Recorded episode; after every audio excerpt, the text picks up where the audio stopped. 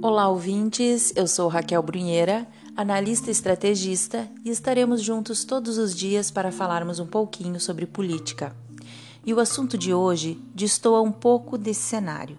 Será uma análise muito pessoal sobre os confrontos entre policiais e bandidos que terminam com a morte de inocentes. Bandidos e policiais usam as mesmas armas, Muitas vezes, o poder de fogo do traficante é maior do que do operações especiais. Bandidos sempre usaram e sempre usarão moradores inocentes como escudo. Bandidos expulsam moradores das casas próximas às creches, escolas e postos de saúde para montarem suas bases nos imóveis, justamente porque sabem que a polícia não chega atirando nesses locais por receio de ferir inocentes.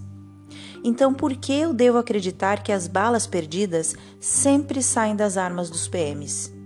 Só porque o repórter da Globo falou? Só porque o cara do pessoal fez um textão? Só porque um artista subiu uma hashtag na internet? Ou porque o morador da comunidade disse que viu?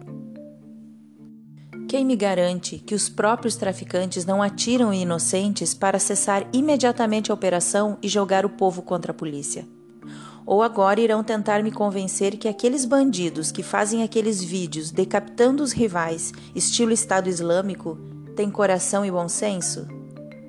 Notaram que a troca de tiros termina assim que um inocente é morto? Se tiver um inocente morto na cena, é sinal de que a polícia parou de atirar para socorrer a vítima e que os bandidos se livraram da prisão ou da morte.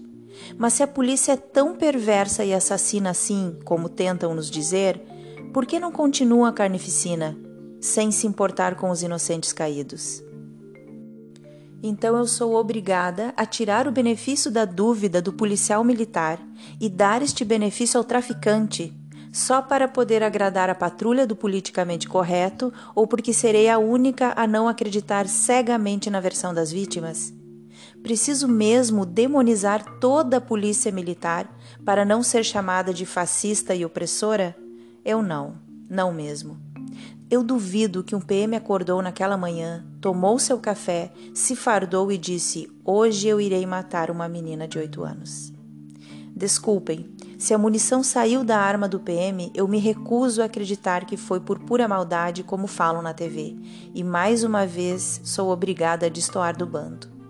Além do mais, os policiais deste país não precisam de mais uma pessoa injusta e covarde que os acusem sem provas.